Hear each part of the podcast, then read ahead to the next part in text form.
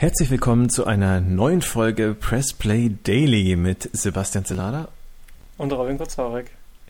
Und natürlich wieder mit drei interessanten Themen, wie sie interessanter nicht sein könnten. Und zwar Nintendo Switch. Ein Update steht an, ein Update wird herausgebracht und zwar bringt es einige Features, die schon lange hätten auf der Plattform sein müssen. Video Capture, Pre-Purchasing und äh, Spielstände auf und neue Konsole übertragen, also Sachen, die auf anderen Plattformen schon lange gang und gäbe sind.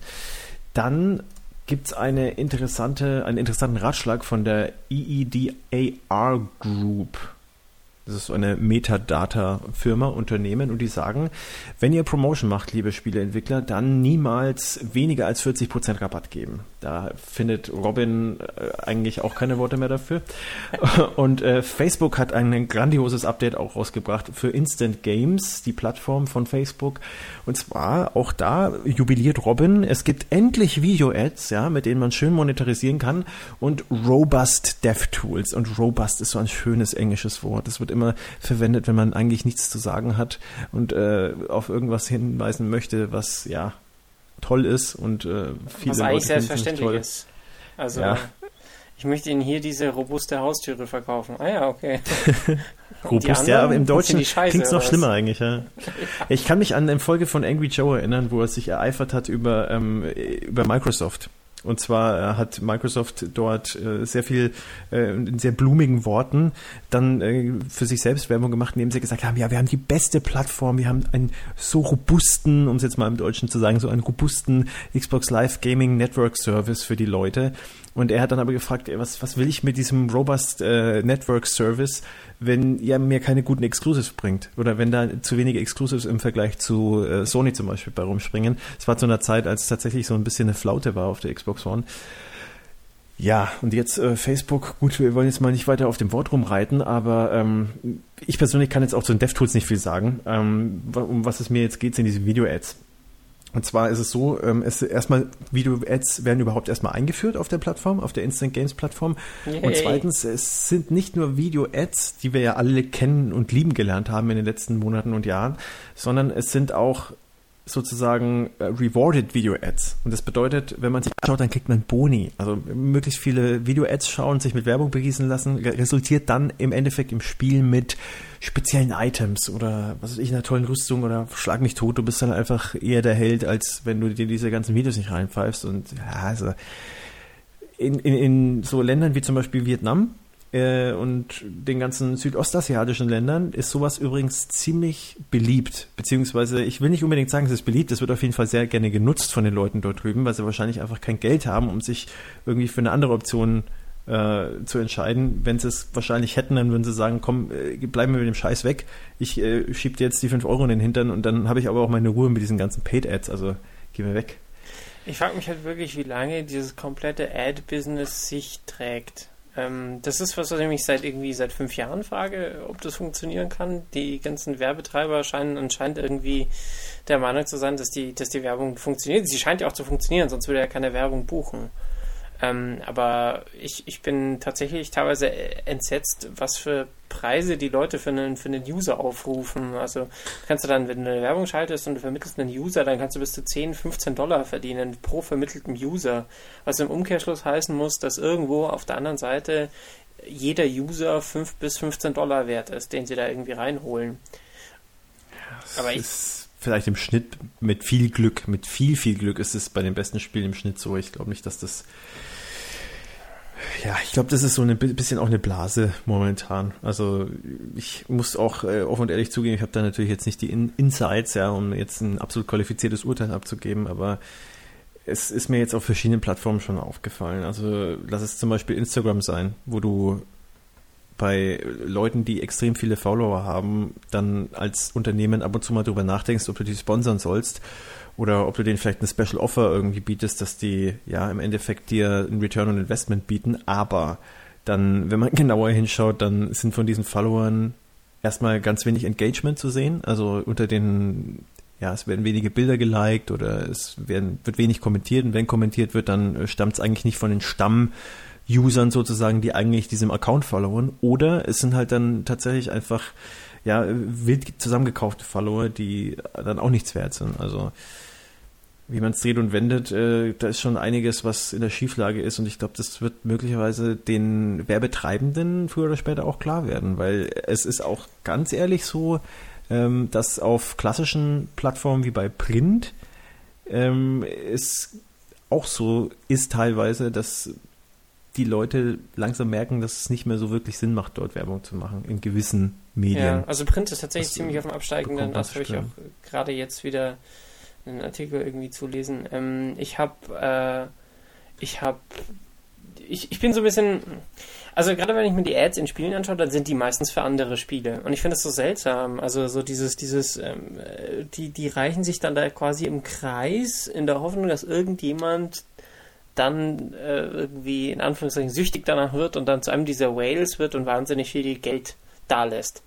Und eigentlich äh, baue ich dieses, äh, die, dieses komplette im, im, im Kreis geschubse nur dafür auf, dass dann irgendjemand doof genug ist, Geld bei mir auszugeben. Finde ich eigentlich eine total absurde Vorstellung, wie das funktioniert. Und die Leute, die am meisten damit verdienen, sind diese ganzen Werbevermittler. Also das ist mit Sicherheit nicht der Entwickler oder so, sondern das ist oder, oder der Publisher, sondern das ist irgendjemand, der dazwischen sitzt und für die reine Werbevermittlung, für die Anbandlung da äh, irgendwie seine, seine, weiß ich nicht, 10, 15 Prozent abgreift.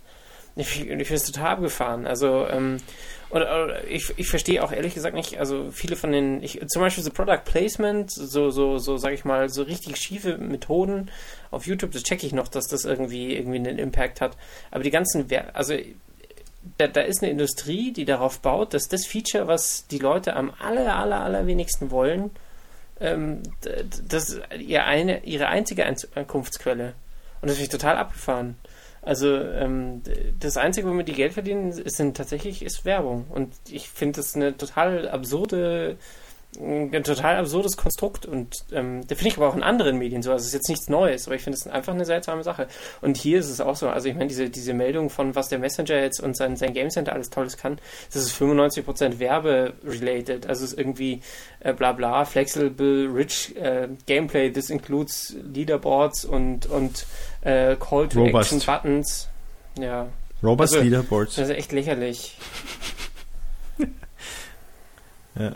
Ja, also ich muss auch sagen, ich habe den Eindruck, dass es bei manchen Dingen auch äh, nur darum geht, im Prinzip zu schauen, wie viel Werbung kann ich schalten, bevor der User wirklich die Schnauze voll hat, weil ähm, oftmals ist es ja auch so, dass den Leuten die Spiele an sich sehr, sehr viel Spaß machen und die möchten dann eigentlich einfach spielen. Die nehmen sehr viel in Kauf, um dieses Spiel weiter zu spielen.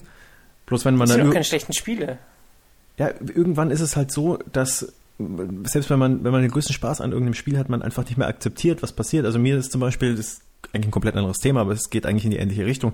Ich habe mir früher gerne Klitschko-Kämpfe angeschaut, bis, also zumindest als sie auf noch in öffentlich-rechtlichen gelaufen sind, dann je länger RTL praktisch die Rechte hatte, desto mehr hat mich das einfach unglaublich gestört, dass in jeder Ringpause, sobald der Gong ertönt ist, ist sofort in die Werbung geschaltet worden. Du hast nicht gehört, was der Ringrichter, äh, nicht der Ringrichter, sondern der Trainer zu den Leuten sagt. Es wurde nicht irgendwie eine Zwischenrundenanalyse gemacht.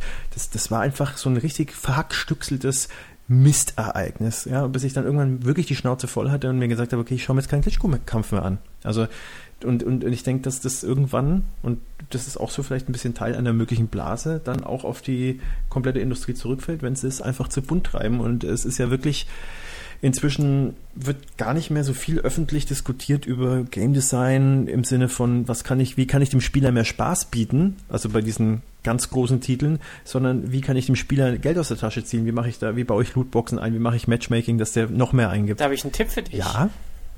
Da habe ich einen riesen Tipp für dich. Wie wäre es, wenn du alles, was du machst, 40% rabattierst? Ja total aggressiv. Das, das wäre das wär cool, ja. Das, also, also ich habe mir das auch gedacht. Also ich, äh, gerade auch für meine Arbeit, die ich selber mache, äh, da würde ich eigentlich auch gerne, um mehr Artikel unter die Leute zu bringen, immer mal wieder gerne so richtig fette Discounts fahren, einfach, damit, weißt du, damit ich einfach doppelt ja. so viel arbeite, andersrum gesehen, ne?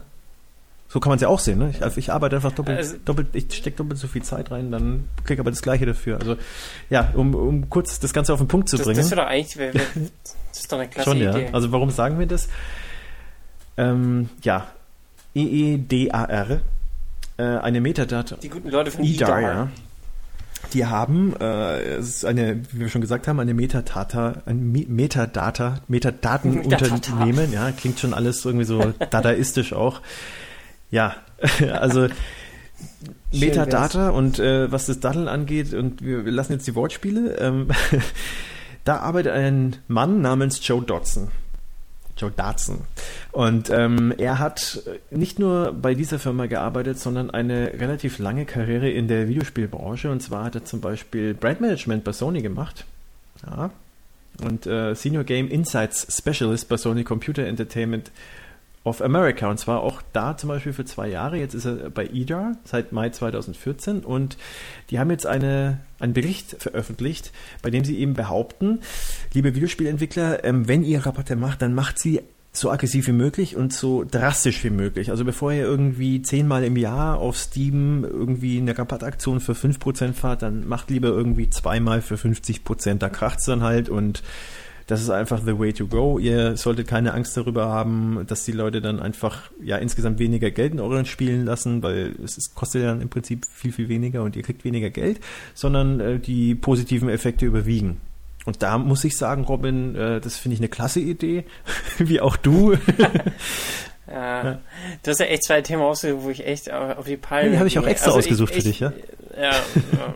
Also ich finde so eine pauschale Aussage finde ich richtig dumm. Ich, äh, ich weiß gar nicht, was ich noch sagen soll. Ich meine, klar, die Zahlen geben ihm recht im Sinne von mehr Leute laden das runter, aber wenn ich halt irgendwie in dieser, also weißt du, diese 40% funktionieren so lange, bis irgendwie alle 40% Launch-Rabatt machen. Und irgendwann ist der initiale Preis einfach völlig egal und, äh, und ganz am Ende gibt es dann nur noch kostenlose Spiele, so ungefähr. Also ich, ich weiß nicht, wo, wo das hinführen soll. Ich finde es so, aus dem, aus dem Elfenbeinturm von IDAR das zu sagen und sich da irgendwie zwei Milliarden Spiele angucken und die Daten von denen anschauen und sagen, ja, die Leute, die 40% Rabatt gemacht haben, für die hat sich das alle gelohnt. Äh, ja, also vielleicht hat, lohnt sich das irgendwie auf dem Papier. Ich finde, ich finde das so eine, ich finde, das ist so gering schätzend gegenüber den, der Arbeit, die da irgendwie reingeht. Und deswegen finde ich das scheiße. Also ähnlich wie du sagst, ähm, man, man, äh, dann muss ich halt einfach doppelt so viel arbeiten. Ah ja, okay, cool. das ist eine riesen Idee. Dann mache ich statt irgendwie acht Stunden am Tag einfach 16. Dann äh, lesen mir Leute meine Sachen. Das, das wäre doch cool. Also, ja. keine Ahnung. Ich finde, vielleicht sollte man einfach pauschal 40% von deren Studien weglassen oder so. Ich weiß es nicht. Also ich bin, ja.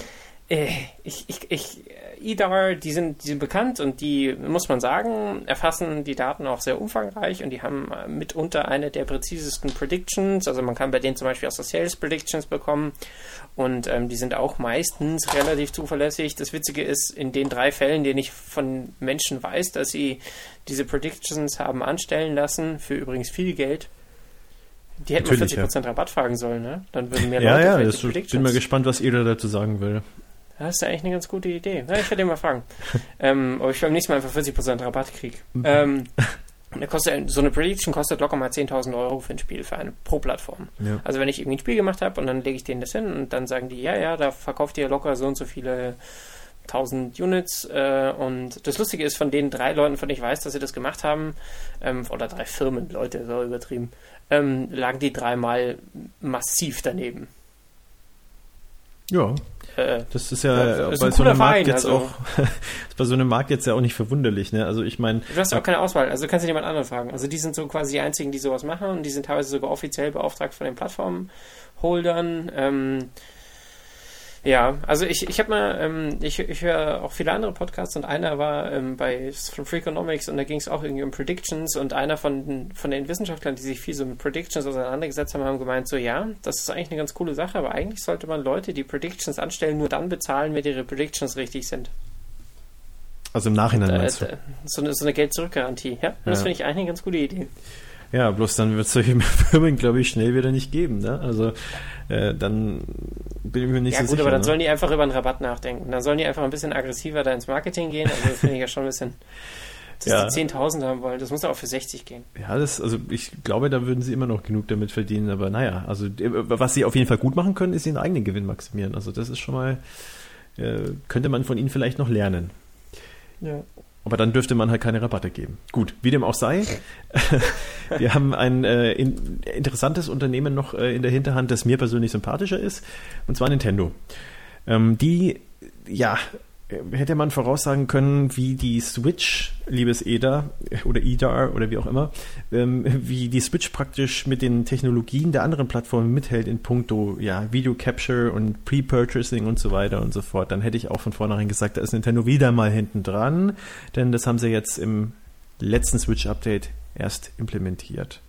Und äh, ja, jetzt kann man eben zum Beispiel Live-Video Capture machen bei Splatoon Arms Mario Kart 8 Deluxe und Zelda Breath of the Wild und ansonsten bei keinen anderen Spielen. Und das finde ich dann schon wieder sehr, sehr seltsam. Also das ist wieder so ein Schritt, den ich zum Beispiel bei Nintendo gar nicht nachvollziehen kann.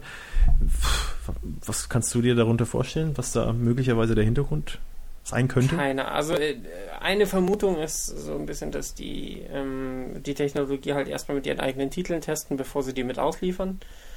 Ähm, weil sowas ist ja oft auch irgendwie, also wahrscheinlich irgendeine Anbindung und irgendwie so halbwegs Hardware-gestützte Capture. Und es kann sein, dass sie da aus Sicherheitsgründen erstmal ihre eigenen Produkte damit versehen, bevor sie das irgendjemandem in die Hand geben. Ähm, und vielleicht, weil sie wissen, dass in ihren Produkten, die sind ja sehr darauf bedacht, was, was da nach außen dringt und vielleicht, weil sie volle Kontrolle über die Inhalte in ihren eigenen Produkten haben, was das angeht. Dementsprechend könnte ich mir vorstellen, dass sie das deswegen erstmal so safe fahren ähm, und ihre eigenen Sachen damit bespielen. Ich finde es auch nicht so wahnsinnig nachvollziehbar, muss ich sagen. Also, es ist halt klassischer Nintendo-Move, keiner weiß so genau warum, ähm, aber hm. äh, vielleicht im Nachhinein äh, macht es irgendwo großen Sinn. Ja, das weiß wahrscheinlich nur Nintendo, was man sich da jetzt im Endeffekt dabei gedacht hat. Die Zeit wird es zeigen. Am Ende geht der Plan heftig auf und sie machen eine eigene Streaming-Plattform und wir werden alle da sitzen und sagen, habt ihr das ja, mal gemacht? Nintendo kauft Amazon und dann ist Twitch auch gleich mit drin und dann war es das leider. Ja. Ja. ja, äh, Nintendo, was die mit Streaming so noch vorhaben, da bin ich auch mal gespannt. Also, wir sind ja so mit die restriktivste Firma, was äh, ja YouTube und so angeht. Ne? Also, da muss man ja erstmal einen fetten Share irgendwie abzwacken an Nintendo. Da dürfen die Content Creator nicht so viel behalten. Bei 70 Prozent ist immer noch mehr als ordentlich, würde ich sagen. Ja, aber ja, die haben ihren Plan wahrscheinlich, den verfolgen sie und äh, was, was dann im Endeffekt dabei rauskommt, ich bin gespannt. Was im Endeffekt morgen bei uns äh, bei Pressplay zu hören ist, das äh, kann ich euch eigentlich jetzt schon sagen, denn wir haben die Folge 12, wenn ich mich jetzt nicht komplett täusche, die ist irgendwie nicht hochgeladen worden. Das ist eine Lost Episode, deswegen werden wir morgen die Lost Episode hochladen, anstatt einen ja, aktuellen Podcast zu machen, denn Robin macht sich auf den Weg in das wunderschöne Österreich. Ja, in das wunderschöne Wien, um präzise zu sein, und da werde ich ein paar Tage Urlaub verbringen. Aber an sich haben wir für diese Woche eine verdammt viele Schmankerl für euch eigentlich. Ähm, ihr kriegt morgen kriegt ihr die Lost oder ihr kriegt die Lost Episode, äh, die Nummer 12. Dann kriegt ihr auf die Ohren mein Interview, was ich mit Cem Erderland von Mimimi geführt habe. Das wird auch seinen Weg auf den Server und in den Feed finden. Und noch eins obendrauf, wir waren zu Gast bei Insert Moin. Wir durften in der in, in den kleinen im Summercamp, im Insert Moin Feriencamp durften wir eine Folge aufnehmen und hatten da das große Vergnügen, die Petra Fröhlich äh, mobilisieren zu können, die die Gameswirtschaft.de betreibt. Und wir haben uns unterhalten über den Deal von IGN und Humble Bundle. Und ich fand das eine sehr interessante Diskussion zum Thema äh, Journalismus, unabhängiger Journalismus, beziehungsweise wie, inwiefern die da ähm, noch irgendwie ethisch funktionierend arbeiten können, wenn der Publisher ähm, beziehungsweise wenn das Outlet direkt die Produkte des Publishers ähm, bespricht und quasi eigentlich aufs gleiche Konto eingezahlt wird. Das ist ähm, sowas, das, wo, wo ich mir schon Gedanken gemacht habe und ähm, die, die ähm, Petra ist da auch ein großer Verfechter von, von ähm, in dem Bereich von journalistischer Unabhängigkeit und ich fand das sehr gut. Ähm, und vor allem haben wir das Thema genommen, weil das irgendwie auf der äh, auf der auf der Facebook-Wall von Manuel Fritsch eskaliert ist und dementsprechend dachte ich mir perfekt, da nehme ich das als Feriencamp-Thema und und wir beglücken damit Insert Moin. Spannende Sache, lohnt sich auf jeden Fall reinzuhören. Und wir hören uns dann, ja, wir hören uns wieder am Montag. Bis dann, schönes Wochenende, viel Spaß und hört fleißig Podcasts. Ne? Tschüss. Ja, tschüss.